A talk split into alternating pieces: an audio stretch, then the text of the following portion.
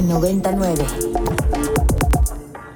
¿Qué tal? Muy buenas tardes, bienvenidos a Agenda Ibero en este lunes 14 de marzo de 2022. Mi nombre es Mariana Pérez Cabello y me acompaña en algún lugar perdido Luis Felipe Canudas, que en cualquier momento se incorpora a este programa. Nos da muchísimo gusto saludarlos y recordarles que en Ibero 99 estamos de fiesta, no solo la estación ha cumplido ya 19 años, este programa 6 años, sino que hoy le toca festejar al programa Efecto DOP que cumple seis años y les deseamos lo mejor. Van a tener un magno festejo eh, que ya están aquí organizando y eh, esperamos acompañarlos ahorita en cuanto terminemos nuestra transmisión. Efecto DOP se transmite todos los sábados a las 2 de la tarde con David Obando, José Luis Aragón y Eduardo Ruiz.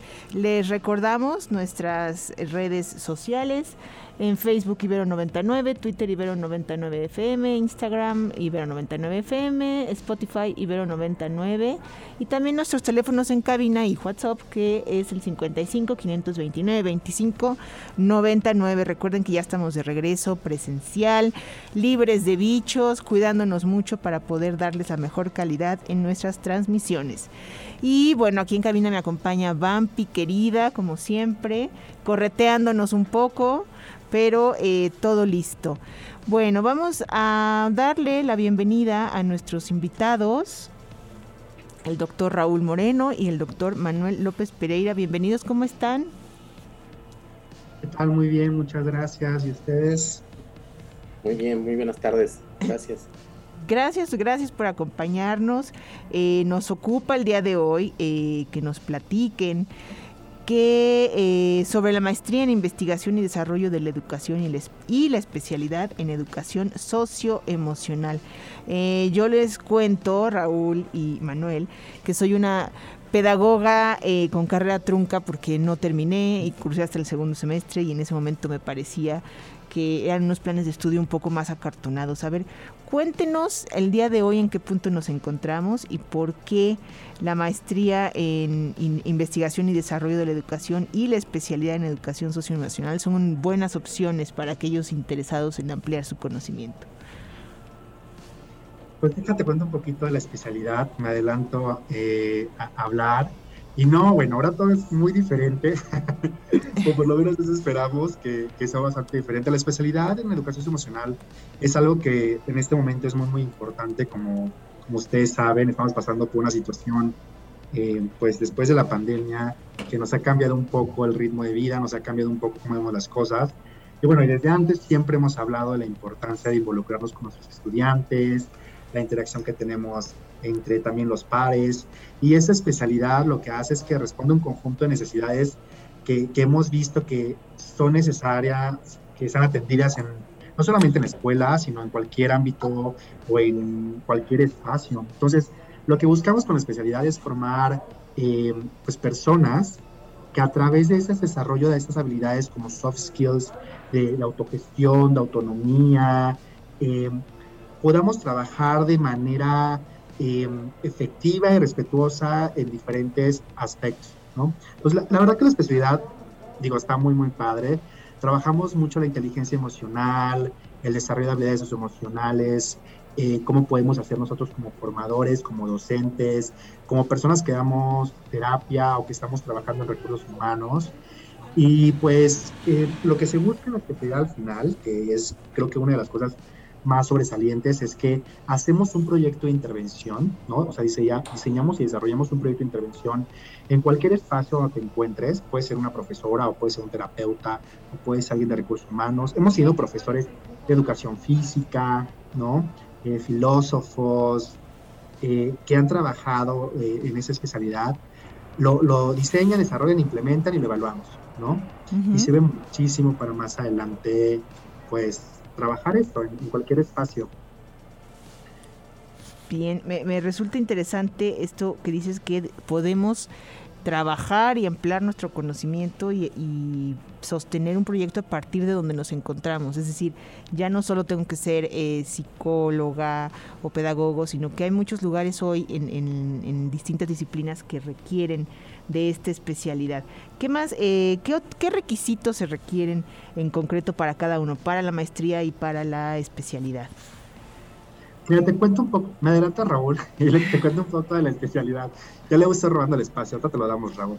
Eh, en el caso de la especialidad, como tú lo dices, es abierto a diferentes profesiones, ¿no? O sea, el, perfil de ingresos son docentes, directivos, profesionistas de, RH, trabajo social, es, es, es, muy abierto porque lo que buscamos es profesionalizar esos aspectos del el desarrollo de habilidades socioemocionales, ¿no?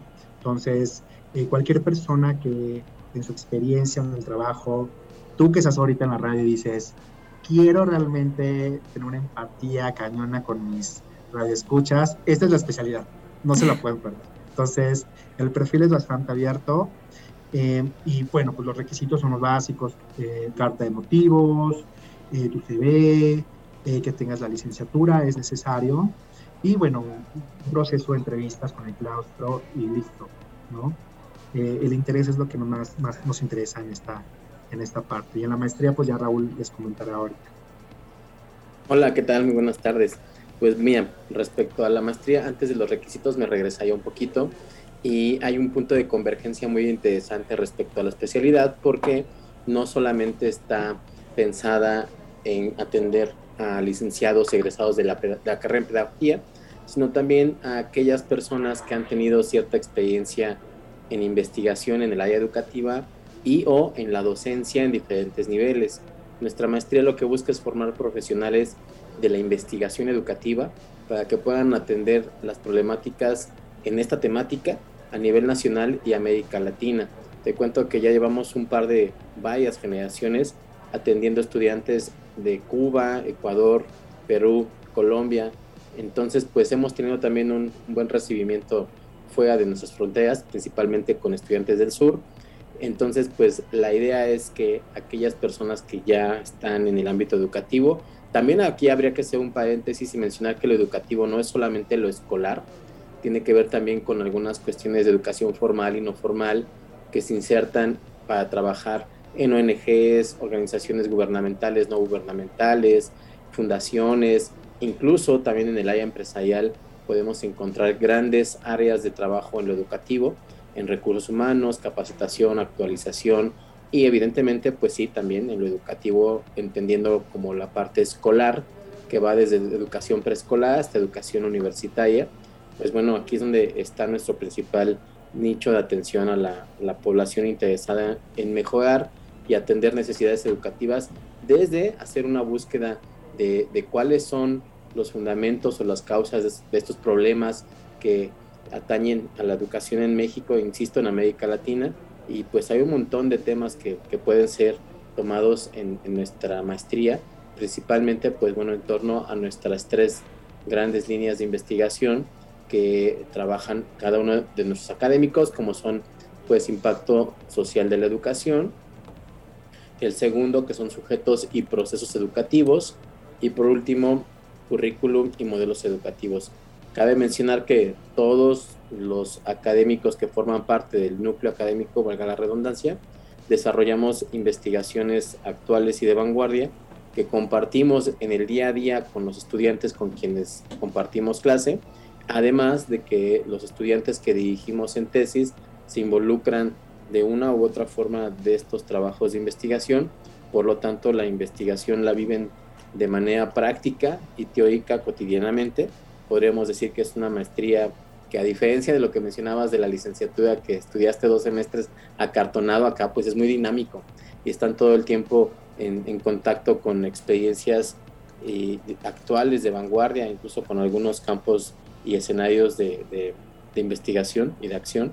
Y respecto a los requisitos, pues van también muy de la mano con algunos que ya mencionaba Manuel, como son pues haber tenido concluida la licenciatura, tener un certificado, cédula, eh, título, básicamente pues algunos elementos digamos administrativos que demuestren la experiencia en investigación y o en docencia, pero sobre todo un punto nodal de nuestro proceso de admisión es que los interesados presenten un anteproyecto con base en las líneas de investigación que acabo de mencionar para que pueda ser atendido por nuestros investigadores y colegas porque de otra forma, pues la verdad es que no podríamos darle cabida a este proyecto, dado que no está en nuestras líneas de investigación, el cual es revisado por un consejo, un comité, también se les realizan un par de entrevistas para que realmente se consolide que el aspirante sí está en esta maestría que corresponde, que le interesa y que sobre todo nosotros podemos atender sus intereses. Entonces, pues ese es lo, lo más relevante ahorita en cuanto a requisitos y de la maestría.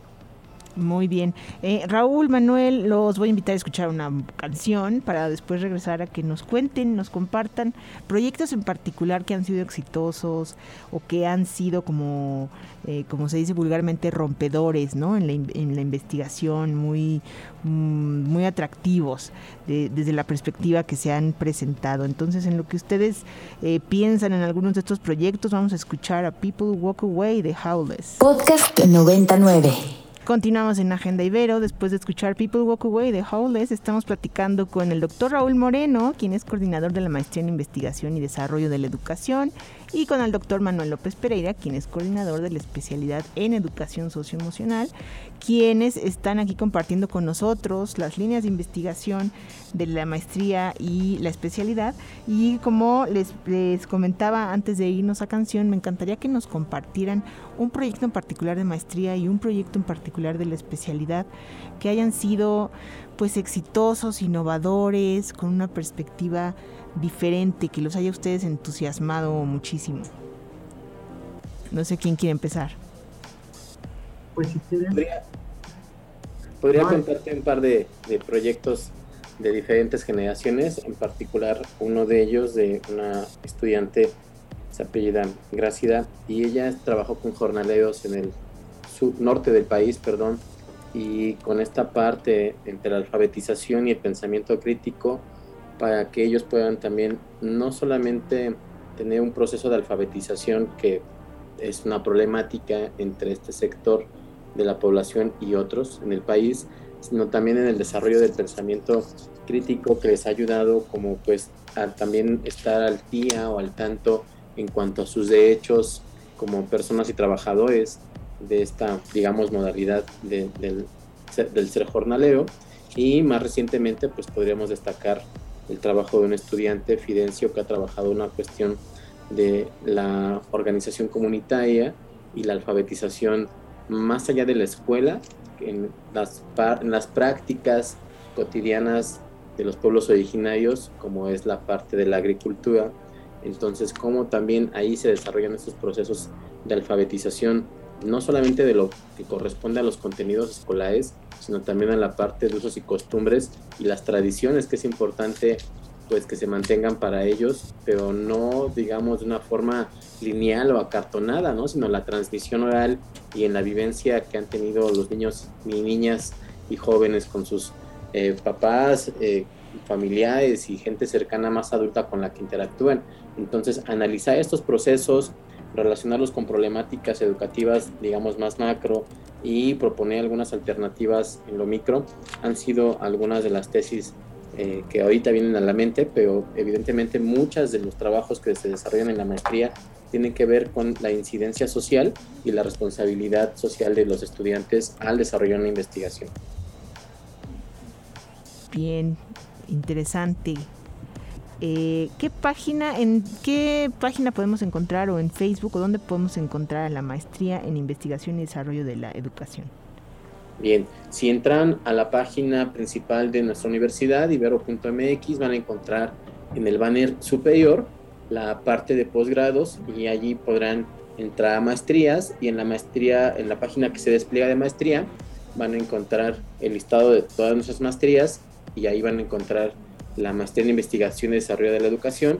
Y si me permites el comercial, pues decir que la convocatoria está abierta en este momento a quien le interese ingresar a la parte de formación y formarse como investigador educativo en nuestro país con grandes investigadores, no porque está aquí Manolo, que es parte del núcleo académico, todos nuestros académicos son realmente de alta relevancia a nivel nacional, actualmente tienen, pues, como decía hace un rato, proyectos en investigación y en desarrollo con total relevancia.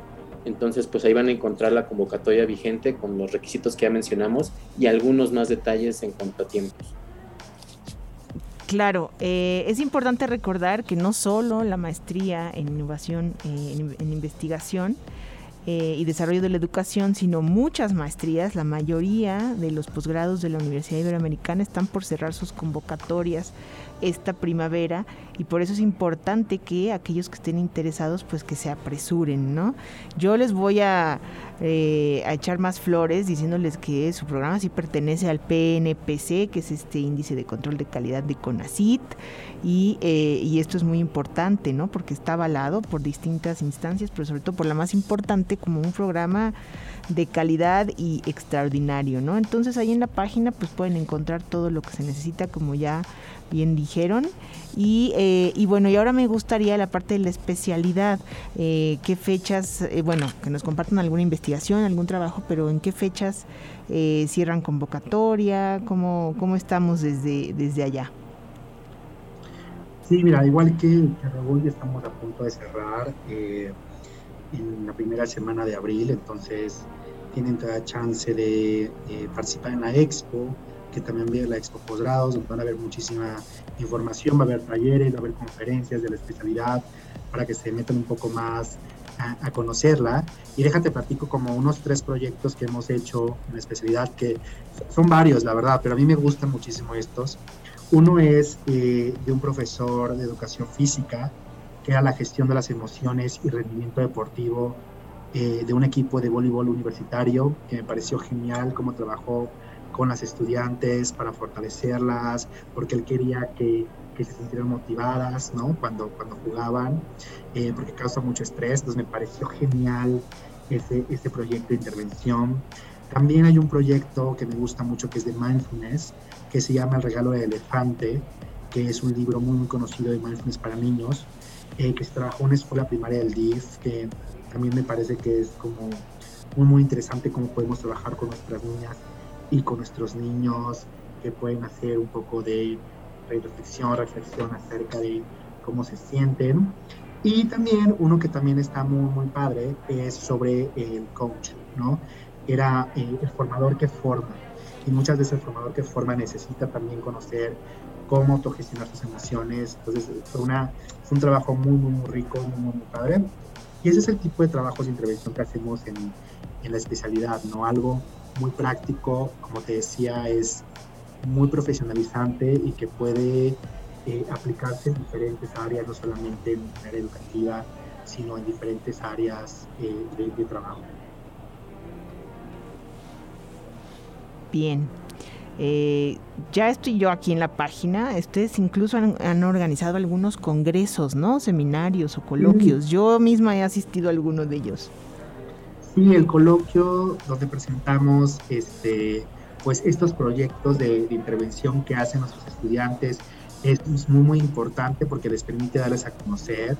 Eh, son, son por ejes temáticos y también es importante que me gustaría comentarte que es parte del Departamento de Educación donde se encuentra la especialidad, es que contamos con una revista que es la RIED, que es la Revista Internacional de Educación Emocional y Bienestar. También se la recomiendo que la busquen en la página eh, en, internet. Eh, y es una revista en donde algunos de nuestros estudiantes pueden eh, publicar sus proyectos de investigación. ¿no?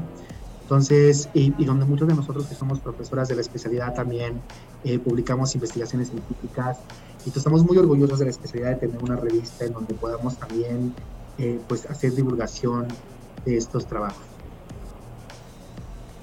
Bien, me parece perfecto. Pues vamos a estar aquí ya buscando toda la información. Em, tanto Raúl como Manuel, si nos pueden pasar también sus correos, por aquellos que nos están escuchando ahorita de bote pronto, tener contacto con ustedes, por favor. Raúl, para la maestría.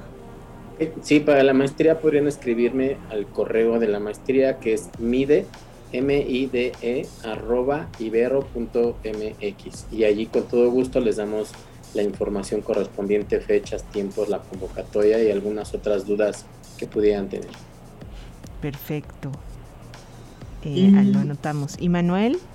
Sí, en mi caso igual pueden escribirnos al correo electrónico de la especialidad que es edu soc, edusoc, arroba ibero.mx. Perfecto. Queda anotadísimo. Pues muchísimas gracias por habernos acompañado y compartido aquí las experiencias de la maestría y la especialidad respectivamente. Y vamos a estar en contacto con ustedes para sus próximos eventos, ahora que ya la vida vuelve a ser presencial y todos estamos encantados que así sea. Gracias, muchísimas gracias por la invitación y un gusto escucharles. Muchísimas gracias por la invitación y felicidades por el aniversario. Muchas gracias. Hasta pronto. Bueno, pues eh, como ya dijimos, estamos de fiesta en Ibero 99. Ya saben que para nosotros marzo es el mes de aniversario, así que estén muy atentos a todas las actividades que tenemos, estén muy atentos a las redes sociales. Este fin de semana eh, habrá muchas otras sorpresas. Estamos hoy felicitando Efecto Dove por sus seis años al aire. Y eh, bueno, solo quiero recordarles nuestros teléfonos en cabina 55 529 25 99, nuestras redes sociales Facebook Ibero 99 o Ibero 90.9 en todas las ya conocidas, Spotify, YouTube, Instagram, Twitter, Facebook. Y eh, bueno, mandarle un saludo muy grande a Luis Felipe que se encuentra en media, eh, atrapado en medio de su fisioterapia para todas sus fans que ya nos han estado preguntando por él, todos y todas sus fans.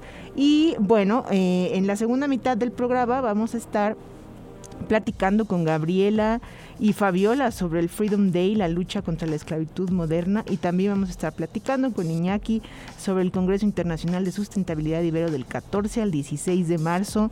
No se vayan, no se lo pierdan. Vamos a hacer eh, una breve pausa y volvemos. Podcast 99. Estamos en la Agenda Ibero en este lunes, 14 de marzo de 2022. Febrero loco, marzo otro poco, un poco nublado por acá en Santa Fe, esperando que no llueva.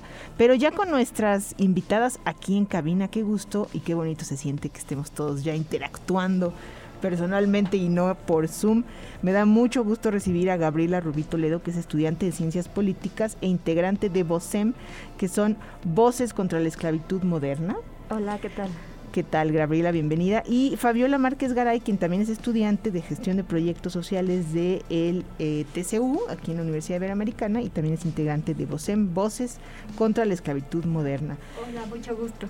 Bienvenidas. Bueno, sin, sin, quitarles más tiempo, me gustaría, eh, si podemos empezar con Gabriela, que nos explique qué es VOCEM, cómo surge, cómo nace. Ah, bueno, con Fabiola, perdón. Eh, cómo surge, cómo nace y eh, qué es el Freedom Day y la lucha contra la esclavitud moderna.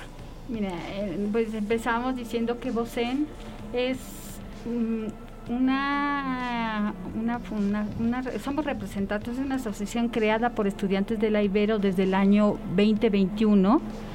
Nuestra misión es colaborar en el trabajo en torno a la erradicación y lucha contra la esclavitud moderna.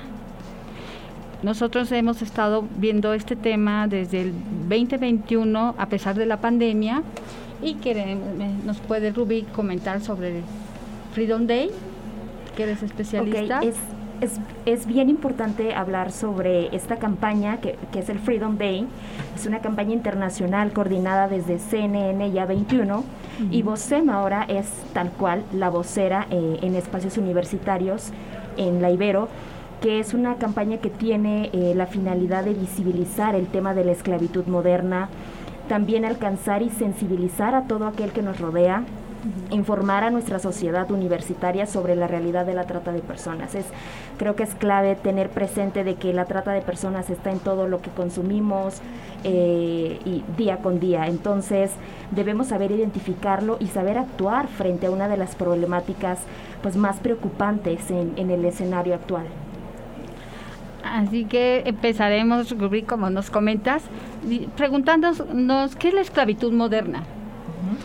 Según las Naciones Unidas, es una situación en la que una persona mediante amenazas, violencia, coacción, abuso de poder o engaño le quita a otra la, la, libertad para controlar su cuerpo o para elegir o rechazar un determinado trabajo. El resultado es que la víctima no puede negarse o abandonar la situación hay muchos diferentes tipos eh, de, de, situaciones y algunos de los ejemplos son el trabajo en servidumbre, la explotación sexual, el trabajo infantil, además de la trata de personas.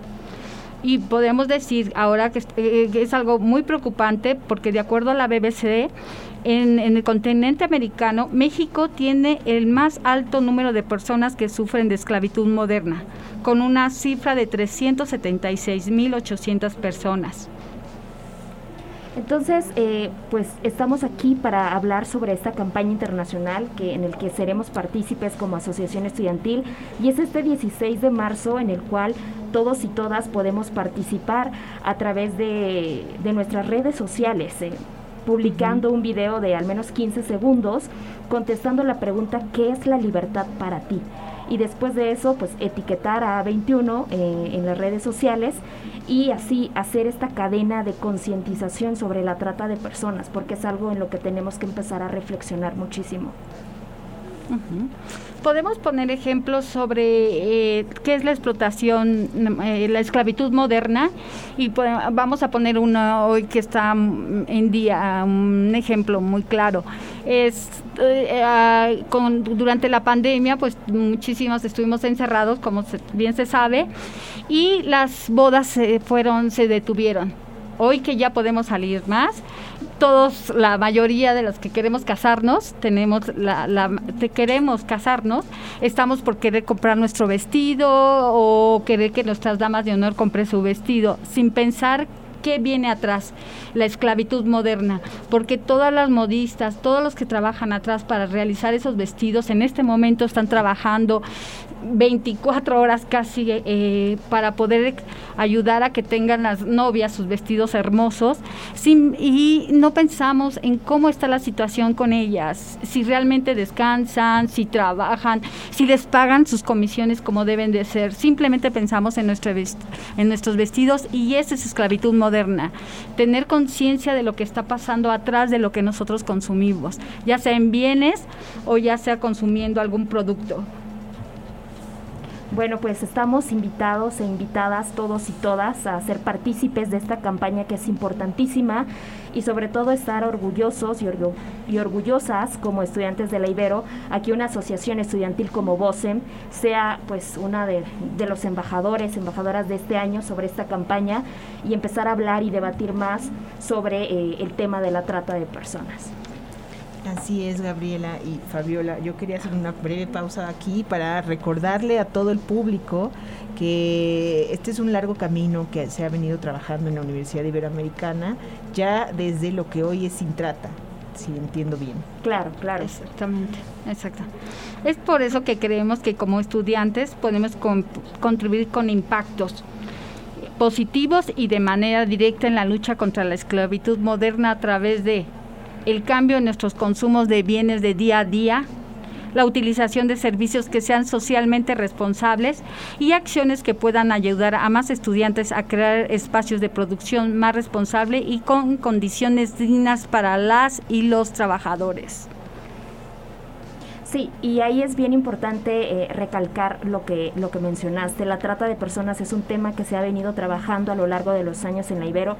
Inició como Sin Trata, como bien lo señalas, y, y que ahora es una organización que ya está directamente en el campo de pues del trabajo sobre este tema y ahora nos renombramos como Voces contra la Esclavitud Moderna y que estamos haciendo un trabajo realmente grande e importante dentro de la universidad a través de la sensibilización y el cuestionamiento de lo que consumimos como universitarios y universitarias. Entonces, pues estamos muy, muy orgullosas de estar aquí y poder seguir hablando sobre esto y abrirnos espacio para, para el análisis constante.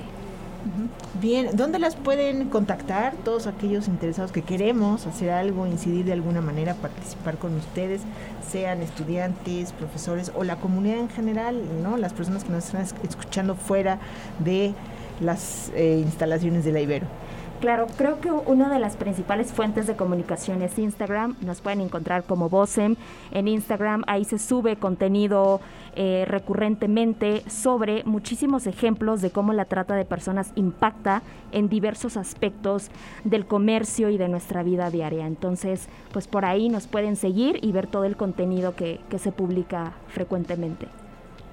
Y también si quieren unirse a nuestra campaña, pueden también hacerlo mandándonos un mensaje privado y con mucho gusto, nos daría muchísimo, muchísimo gusto que entre más gente se, eh, se integre a esta campaña, nos pueda ayudar a todos y a todas. Claro, y eh, las estudiantes de la universidad también pueden hacerlo vía mensaje directo.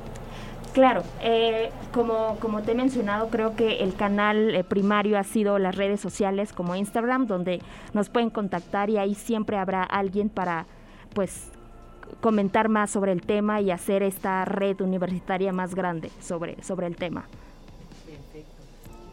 Muchísimas gracias por habernos acompañado. Y recuerden todos buscar Freedom Day y la lucha contra la esclavitud moderna, buscar directamente a VOCEM, Voces contra la Esclavitud Moderna, y dirigirse a Gabriela, Fabiola, cualquiera de las compañeras que eh, esté apoyando para eh, más información y participar si les interesa. Muchas gracias por acompañarnos. Muchísimas no, muchísimas gracias.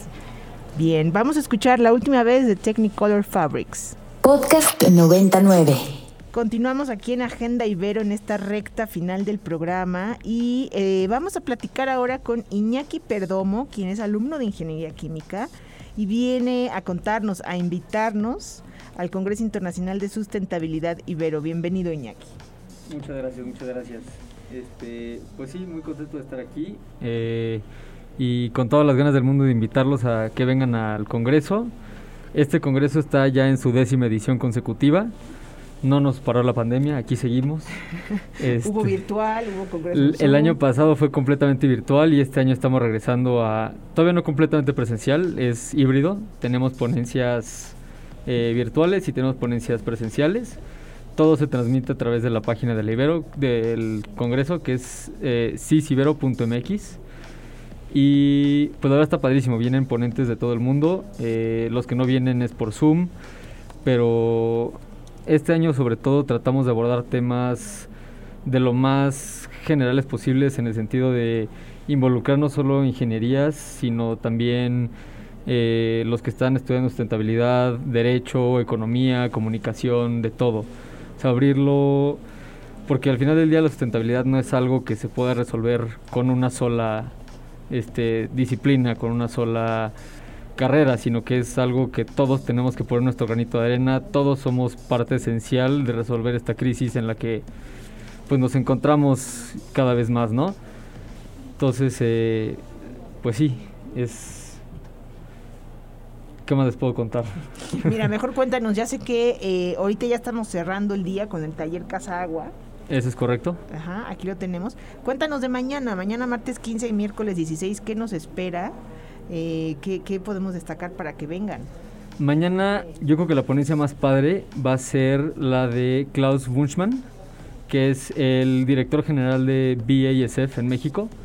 Eh, para los que no sepan, BASF es la compañía de químicos más grande a nivel mundial. Mm. Y este cuate es el director general para todo América Latina y el Caribe. Entonces es un cuate súper preparado, súper este, listo, es ya vino el año pasado también a hablar y fue yo creo que de las mejores ponencias del año pasado, aún, con todo y con que fue en Zoom. Eh, posteriormente, luego, luego van a traer también ellos un panel eh, que es como una mesa de diálogo. Este año su proyecto es un se llama Compóstame. Se aliaron con una marca que hace unas bolsas que son completamente biocompostables, es de un biopolímero. Y así como tú eh, metes tu basura en la bolsa, la bolsa la metes en una composta y en 90 días la bolsa no solo desaparece, es fertilizante. Wow. Entonces eh, van a venir eh, gente de Grupo Bimbo, gente de Café Punta del Cielo y del Bosque de Aragón para platicar un poco toda su experiencia con este proyecto y por qué es importante para todos nosotros. Mm, bien, e, esta conferencia que nos dices con eh, Klaus Bunchmann, Sí. Y, eh, y el proyecto Compóstame es de 11 a 12 y 20, las dos cosas. Es correcto. pero bueno, ya sabemos que cierran el día con talleres. Em, va a venir el colectivo Zacahuisco, por ejemplo, aquí dice familias, familias organizadas para consumir y producir en la Ciudad de México. Sí, eso es una ponencia que también es muy especial, es como la sustentabilidad en como en tu casa, o sea, tú ser sustentable, poder crecer tus cosas, eh, tener un pequeño huerto, hacer composta, o sea, poder crear tú tus propios eh, como tus propios recursos y al mismo tiempo saber cómo lidiar con ellos una vez que acabas de, aprovechar todo lo que puedes. Bien, ¿qué otra cosa tenemos eh, para el mismo martes? El mismo martes, si no me equivoco, viene a las, corrígeme si estoy mal, a las 10 el, que, la persona que fue subsecretario de Energía durante el sexenio de Peña Nieto a platicarnos de su experiencia con la reforma energética. y por qué fue buena, por qué fue mala y un poco... A la una. A la una. Alfonso Gutiérrez, la transición energética en el contexto, del- en el contexto de la reforma eléctrica. Exactamente. Esa va a estar, bueno, para mí esa es de las que más ganas tengo este año, porque sí es, insisto, son gente preparadísima, con muchísima experiencia y creo que vale mucho la pena. Muy bien. Y para el miércoles 16 tenemos que van a cerrar eh, con una mesa de diálogo de mujeres ¿Es correcto? y ese día lo estás dedicando también a desarrollo del turismo o desarrollo sostenible a través del, del turismo.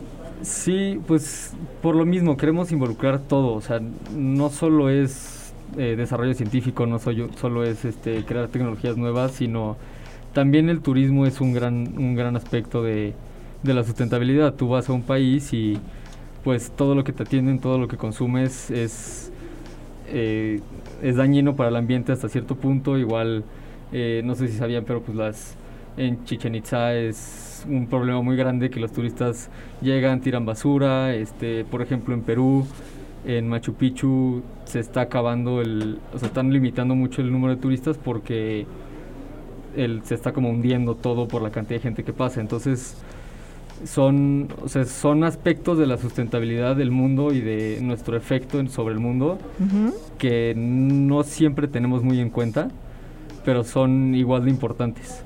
Igual la mesa de mujeres es un aspecto más social de la sustentabilidad. Eh, van a hablar un poco de ecofeminismo, van a hablar un poco de justicia social, responsabilidad social de las empresas. También va a estar muy buena esa mesa.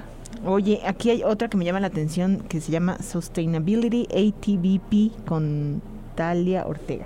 Talia Ortega, eh, no sé bien cuál es su puesto, pero es de alto rango en BP Ujú. y va a contar un poco su experiencia en BP, los proyectos de BP para ser más sustentables. Digo, para los que no sepan, BP es British Petroleum, es de una empresa de básicamente gasolina, que pues si lo piensas no es nada sustentable. Pero pues claramente se tiene que tomar pasos para poder refinar de mejor manera la gasolina, que no sea tan dañina, este, poder rebajarla y pero sin afectar el, el performance de, por ejemplo, tu motor o lo que sea, pero igual es eh, gente muy preparada. Perfecto. Oye, físicamente, ¿en dónde los podemos encontrar aquí en La Ibero? Mañana, quien se quiere ir de pinta al Congreso. También si quieren les hago justificante. Ah, perfecto. Pero es buena idea, ¿eh? este, estamos en el auditorio Sánchez Villaseñor. eh, a partir de las... Mañana la primera ponencia a las 8 de la mañana. ok, perfecto. En el Sánchez Villaseñor. O sea, lo están re- eh, reestrenando ustedes. Lo estamos reestrenando, correcto. Y quedó increíble. Perfecto. Oye, em, para todos aquellos que quieren estudiar, eh, concretamente como tú, ingeniería química, o que quieren participar contigo en otros proyectos, tal vez en el próximo congreso, digo, no sé cuánto te- cuántos semestres te queden en la Ibero. Pues idealmente uno o dos máximo más. De- Dios mediante. Pero sí, eh, para participar en el Congreso podría ser de dos maneras. Que nos manden un, un mensaje por Instagram. Ah, la cuenta es arroba Ujú. o también a la Sociedad de Alumnos de Ingeniería Química. Este, también ahí, digo, todo este proyecto nace de la Sociedad de Alumnos de Ingeniería Química. Lo empezaron hace 10 años y ha sido como, yo siempre lo veo como que la sociedad es como el cargo de mamá y el Congreso es como el bebé. Entonces eh, lo hemos estado, pues ahora sí que cargando y cada vez haciéndolo crecer más y más.